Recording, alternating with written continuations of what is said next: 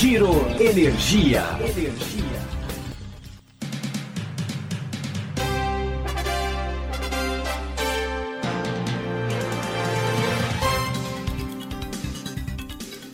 Olá, esse é o Giro Energia, o podcast sobre o setor de energia, patrocinado e desenvolvido pela Econ Energia. Eu sou Roberto Rockman, jornalista que cobre esse setor há duas décadas. Nesse episódio, a gente vai falar de armazenamento de energia, um tema que tem ganho destaque diante da crise hídrica. Armazenar energia poderá ser uma forma de reduzir custos com a regulação sendo aperfeiçoada. Para saber mais sobre o tema, o Giro Energia conversou com dois especialistas. Ouça o que cada um deles tem a dizer.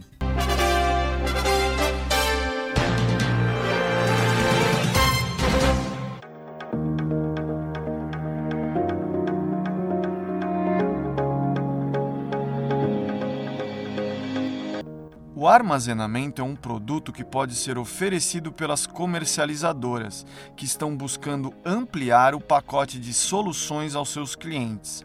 A Econ Energia já está analisando o tema no Chile, onde também tem negócios. O país está um pouco mais avançado que o Brasil no tema, diz o sócio da Econ, Paulo Toledo. Como é que vocês estão olhando aí storage, armazenamento? Armazenamento vai ganhar espaço aí na matriz de energia brasileira por conta aí dessa questão de maior intermitência das fontes. Como é que vocês estão enxergando isso? Olha, isso até a gente, de novo aqui, engraçado, né? A gente acabou também olhando, a gente está olhando mais essa coisa no Chile nesse momento, lá andou um pouquinho mais rápido que aqui. Então, mas é, respondendo a sua pergunta, eu acho que sim, eu acho que storage ela, ela tem, tem potencial de, de crescer, é, de você ter um, um mercado é um pouco mais é, promissor aí pela frente. Né? Eu acho que tem esse fato das fontes mais intermitentes, tem o fato da substituição, que a gente está olhando inclusive no Chile isso também, né? por exemplo, você ter substituição às vezes de horário de ponta, né? onde você pode substituir aí eventualmente é, geradores, é, hoje a, a óleo combustível, por, por, por, sistemas de, de storage, de baterias, onde você pode cobrir o horário de ponta através dessa geração. Né? Eu acho que como uma, uma, uma, uma geração complementar, né? em termos de curva de carga para usinas solares e, e, eventualmente eólicas, onde você pode eventualmente cobrir ali uma parte com, com storage. Então eu acho assim, eu acho que o storage, ele, à medida que, o, que a tecnologia vai é, ganhando é, musculatura e vai ganhando competitividade né, no custo, eu acho que vão abrir sim é, várias possibilidades, né? Então, para você poder começar a encaixar o storage como mais uma alternativa, né? E você poder é, manusear e fazer melhor a sua curva de, é, de geração, sua curva de carga, sua curva de demanda. Então, acho que, na minha cabeça, eu acho que o storage ele tem tudo mesmo para se desenvolver no, no, no médio prazo aí. O que, que seria esse médio prazo, Paulo? O que, que você acha que ainda falta? Falta uma redução mais, mais forte dos custos? Falta ainda, talvez, essa crise hídrica desperte ainda maior interesse? Como é que você vê esses estágios de evolução? Eu acho que essa crise hídrica, né, e consequentemente o preço alto que vem junto com ela, é sempre um motivador, né? A gente lembra quando a gente falava alguns anos atrás também sobre a fonte solar, né, que a gente sempre falava assim, ah, a fonte solar é uma realidade, a fonte solar vai crescer, fundo solar pode entrar no mercado livre. A gente sempre olhava como uma coisa talvez de médio prazo, ah, cinco anos para frente, dez anos para frente. Mas a gente viu que as poucas crises né, que, que vieram, e aí também o crescimento da própria tecnologia, acabam antecipando. Então, assim, eu acredito que o storage, a gente falar em três anos, mais ou menos, de três a cinco anos, não muito mais que isso, eu acho que ele vai, vai estar num momento bastante diferente, né? É, primeiro, porque a tecnologia tende a, a, a, ficar mais competitiva, assim como aconteceu com a eólica no início, assim como depois aconteceu com a solar. Eu acho que o próximo movimento é do, do storage, né? é de, de, desse, desse, desse tipo de, de fonte de geração. Né? A gente tem todo aí um, um arcabouço ESG crescendo muito, né? então você vê as empresas aí cada vez mais trabalhando forte né? Num, na necessidade de implantações aí de, de políticas, de práticas ESG. Né? Então, isso, como eu falei, pode ser um fator que eh, agilize é, a instalação, já que ela pode ser, como eu falei, substituta é, de, alguns, de alguns backups é, hoje com óleo combustível mais poluentes, né? menos sustentável.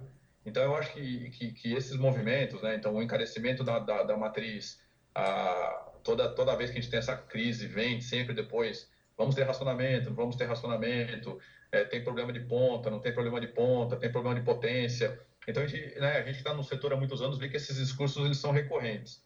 E toda vez que a gente tem esses problemas, eu acho que é, são movimentos que antecipam essas, essas tecnologias a ganharem espaço.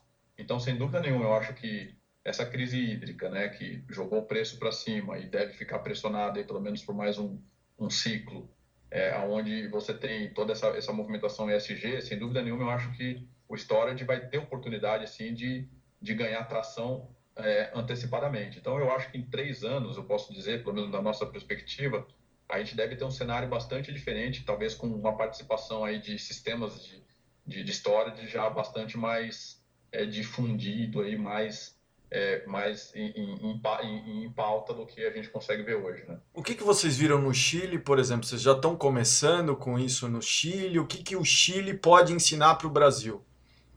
O Chile ele, ele tem uma, uma diferença do Brasil. O que, que a gente está vendo no Chile que antecipou um pouco aqui? E por isso que eu estou falando muito do, desse horário de ponta que a gente tem aqui. O Chile também tem né, uma tecno, um, um, um problema nesse horário de ponta.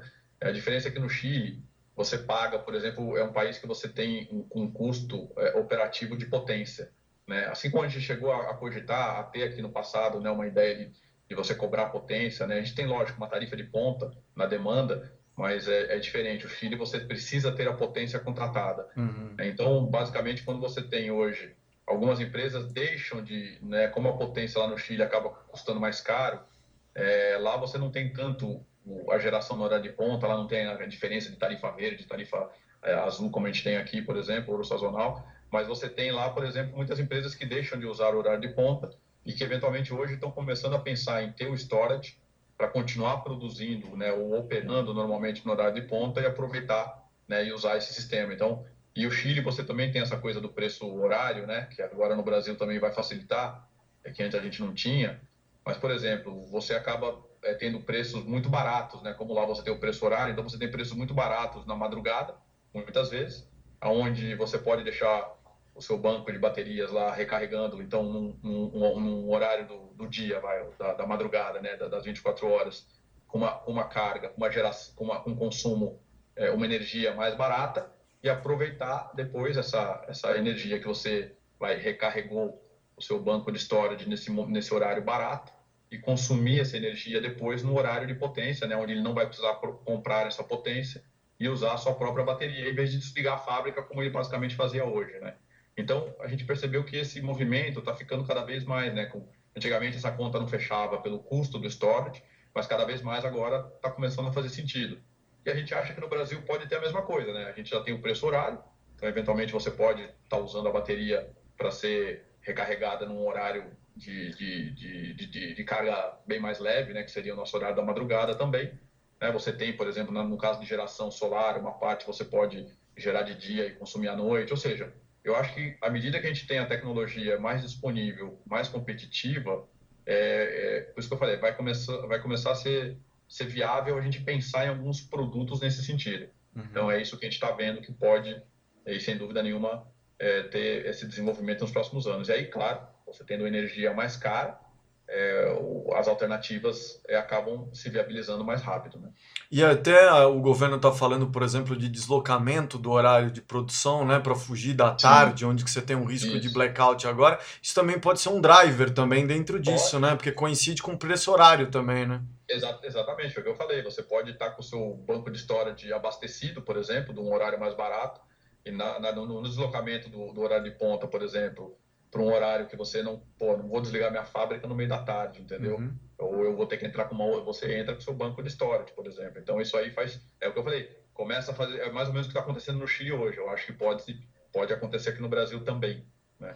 Como é que você vê isso, Paulo? As, é, esse também é um produto que as comercializadoras poderão oferecer aí nos próximos anos? Está dentro dessa questão de sofisticação do mercado e sofisticação também das comercializadoras?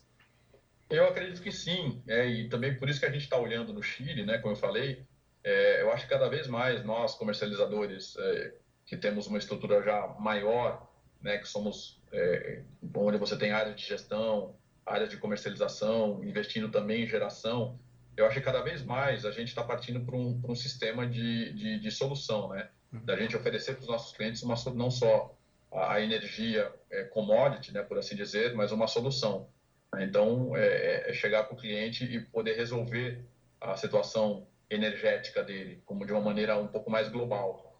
Então, para as comercializadoras que, que atuam nesse segmento, de ter uma área de gestão, de ter uma inteligência de, de, de trabalhar junto do, dos consumidores, como por exemplo é o nosso caso aqui no Brasil e lá no Chile, é, para nós faz sentido, né? Até que por isso lá no Chile a gente já está olhando isso, já estamos gente está conversando com algumas empresas já de, de, fornecedores de baterias, de integradores para fazer a parte operacional, técnica, tudo isso. E eu acho que no Brasil faz sentido também, né, da gente ser aí uma, é, uma empresa que seria assim um one-stop shop, né? Quando né, a gente até já acho que falou no passado sobre isso, da comercializadora 4.0, né, uhum. né, que, que, teria que, que ter agregar valor e não só vender uhum. a energia. A gente acha que o storage vai fazer parte, sim, de você ter aí um, um um produto mais amplo né, e poder solucionar todas, a, todas as, as necessidades de energia dos, dos seus clientes. Então, eu acho que faz sentido, sim. Tá. Essa, essa pauta ISD, vocês veem que ela cresceu depois da pandemia, ela se tornou ainda mais importante, que você estava falando que essa é uma das questões que, que fazem as, as empresas, por exemplo, olharem ou olharão storage, porque elas podem substituir energia mais poluente, mais cara. ISD vai crescer ainda mais, você acredita, no setor elétrico? Olha, eu acredito que sim, Rockman, eu acho que sim, a gente vem, vem sentindo já cada vez mais essa, essa tendência, eu acho que é natural que esse sistema ESG ele, tá, ele, ele vem muito mais de fora para dentro, quando a gente fala de fora, de fora do Brasil, né? Uhum. Eu acho que a gente tem aqui ainda é, uma, uma, uma tendência a ser um pouco mais seguidor nessa coisa da, da, sustentabilidade, então a gente percebe que sim, muitas empresas, somente as multinacionais, que já têm uma, uma, uma, né, uma tendência mais forte né, nas suas matrizes ou nas suas, nas suas unidades em outros países, trazerem essa necessidade para o Brasil. Sem dúvida, a gente vê que, lógico, grandes empresas brasileiras que também são internacionais, é, também seguindo né, por, por, esse caminho.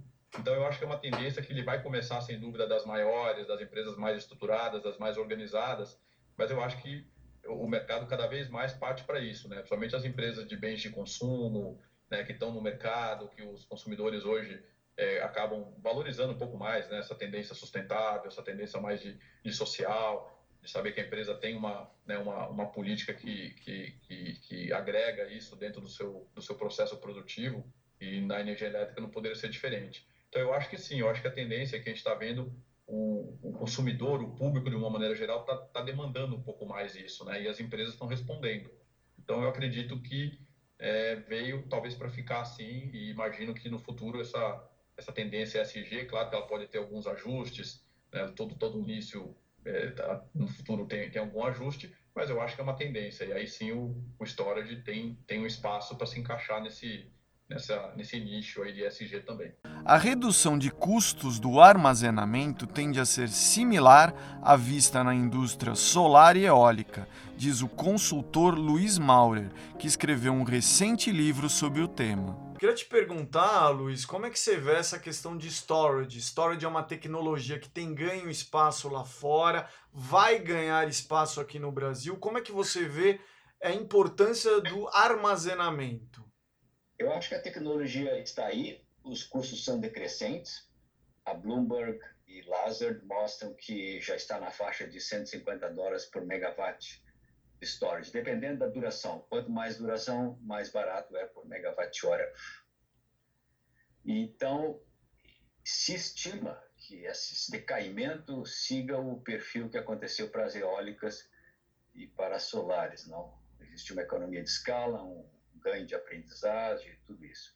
Claro que quando se fala em 180, 200 dólares por megawatt-hora, cuidado que isso são para grandes instalações. Hum. Se você pensa em colocar algo na tua fábrica, está se falando em custo duas, três vezes mais.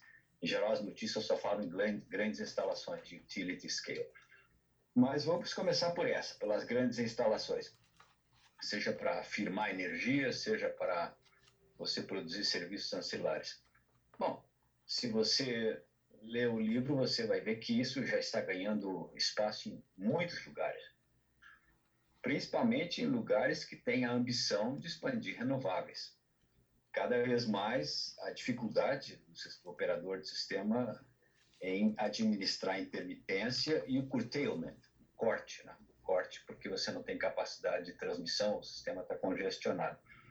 Então, você colocar storage no local é uma maneira de você reduzir custo de transmissão, aproveitar melhor o sistema e fazer com que essa storage também forneça outros serviços, como capacidade, uma capacidade uma excelente de resposta e serviços ancilares.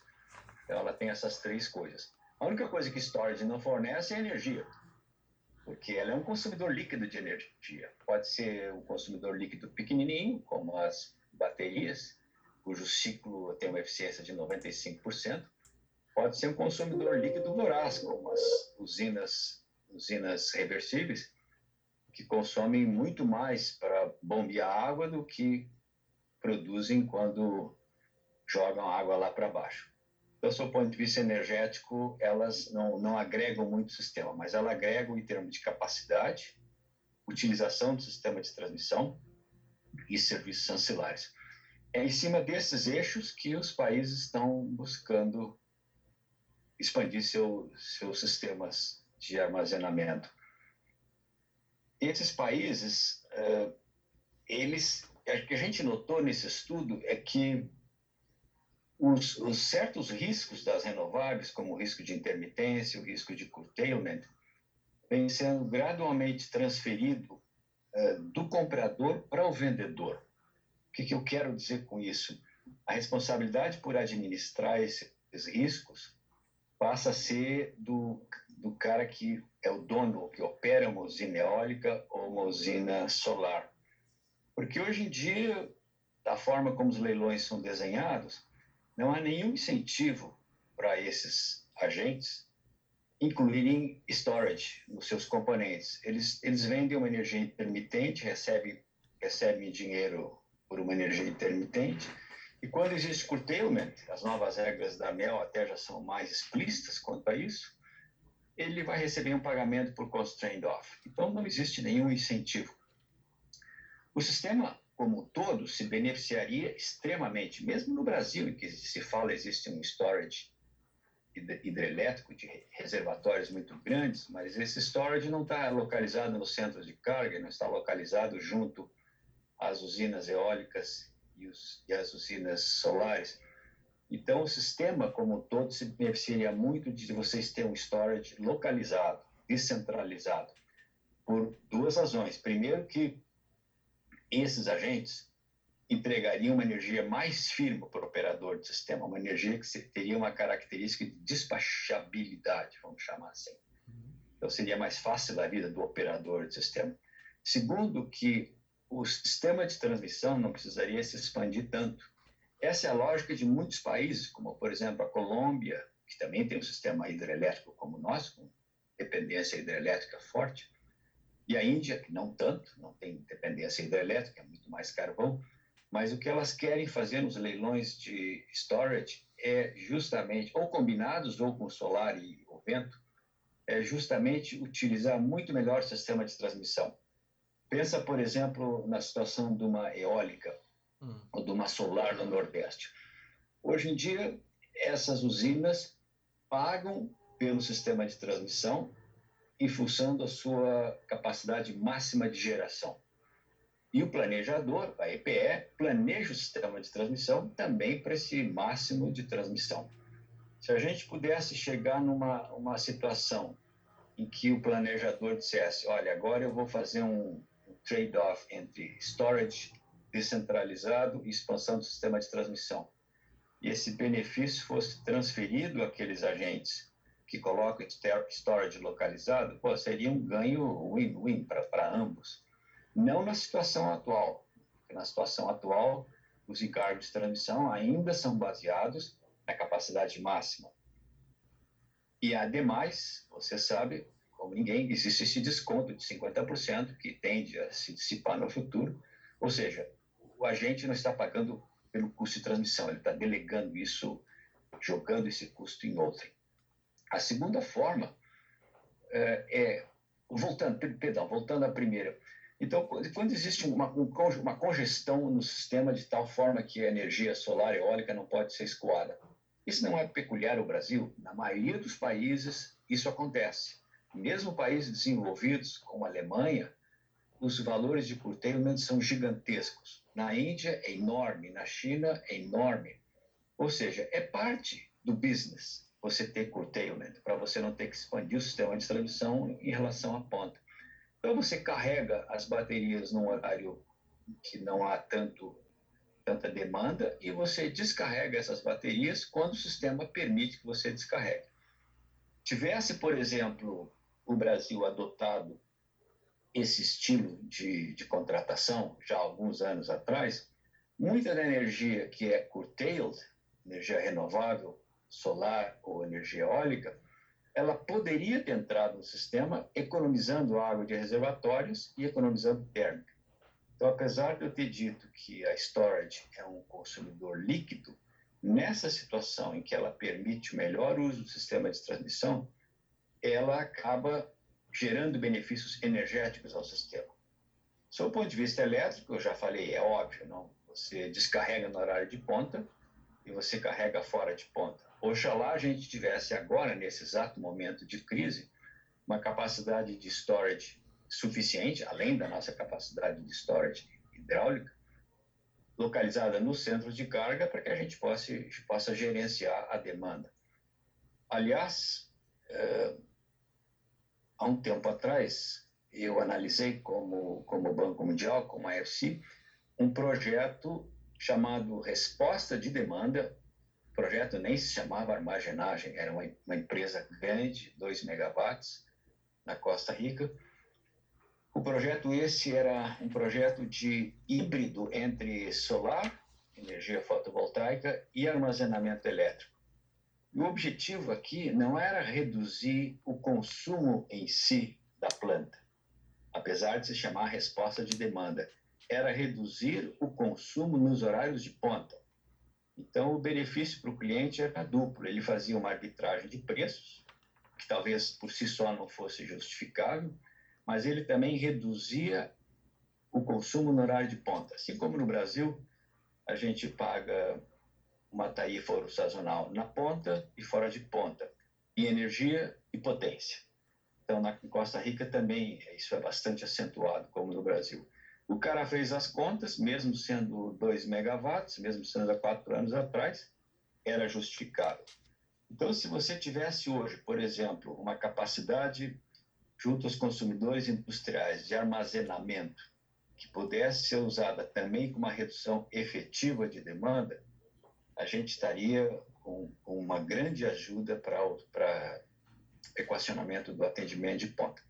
Mas eu paro por aqui, não sei se eu saí um pouco da tua não. pergunta, para deixar você complementar. Não, eu queria te perguntar, você estava falando sobre essa importância se a gente tivesse agora por conta da crise hídrica. Você acha que a crise hídrica vai despertar ainda mais interesse?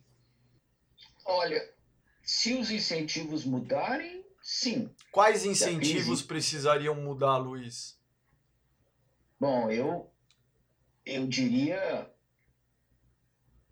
três, vamos chamar assim. Hum. Primeiro, permitir que as baterias compitam com geração tradicional e com resposta da demanda em condições, em condições isonômicas.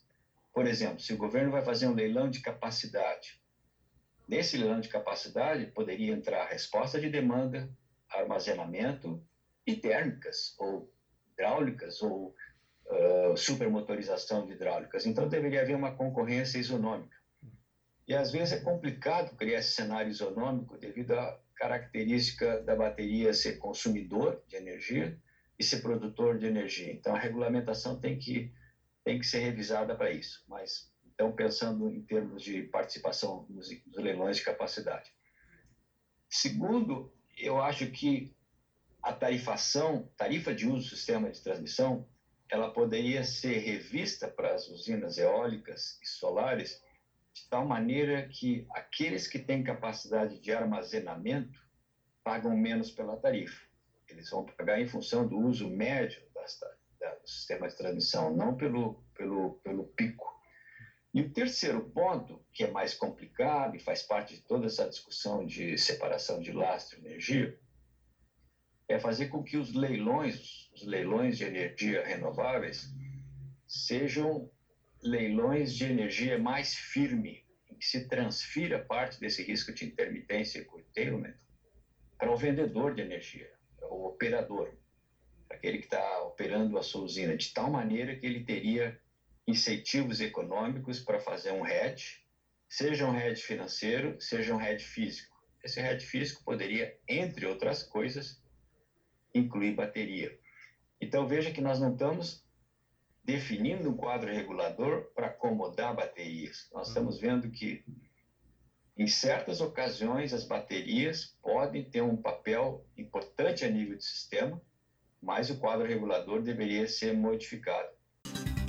Bom, pelas entrevistas, a gente pôde ouvir que a crise hídrica e o PLD horário poderão impulsionar uma regulação que incentive o uso de armazenamento na matriz de energia. Isso pode criar alternativa para clientes que querem reduzir o consumo em horários em que o preço é mais alto. Isso também ganha importância em um momento em que o governo discute incentivos para as empresas deslocarem o seu maior consumo do horário de ponta para outros períodos do dia. Os custos de implementação de storage vão continuar mesmo em queda? A regulação criará incentivos? A crise atual irá acelerar a adoção? Vale a sua reflexão. Obrigado pela sua audiência. Eu sou Roberto Rockman e esse foi o Giro Energia, o podcast sobre o setor de energia patrocinado e desenvolvido pela Econ Energia. Até em breve.